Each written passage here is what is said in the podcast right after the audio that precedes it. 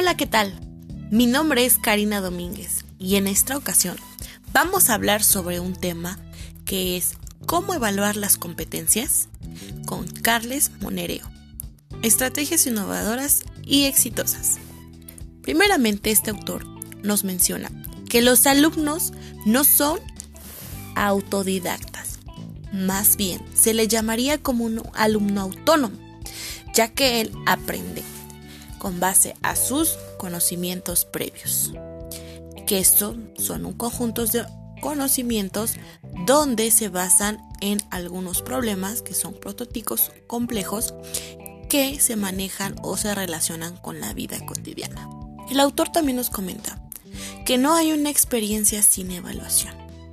Es decir, debemos de ser siempre evaluados y como docentes saber evaluarnos para posteriormente evaluar también a nuestros alumnos y en función de dichos objetivos. Las competencias no se miden con un test.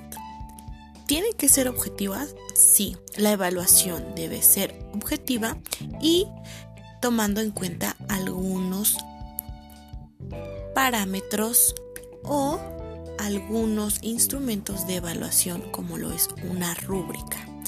Eh, también nos menciona que debemos de aprender de nuestras emociones y también debemos de aprender del error, ya que nos dice que el error es como la gasolina de la evaluación, porque si no hubiera errores no se aprendería nada.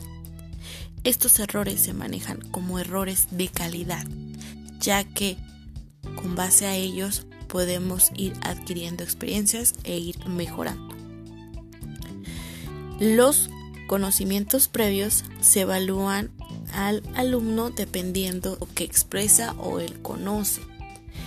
Es decir, no siempre los alumnos van a aprender o van a saber eh, los mismos conocimientos. Cada alumno trabaja y aprende a su ritmo y a sus experiencias o conocimientos previos. Nos menciona que como docentes debemos de ser más flexibles con los alumnos y más que mm, presentarles alguna nota con números como evaluación, debemos de formar los mejores ciudadanos posibles. Porque así ellos se presentan a la vida real. Por eso dentro de la escuela deben de aprender situaciones que se relacionen con la vida cotidiana.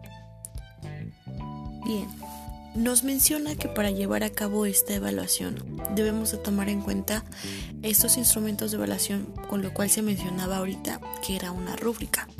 La rúbrica cuenta con ítems que ayudan a poder tener un resultado de una evaluación según los conceptos o características que, que cada tema maneja.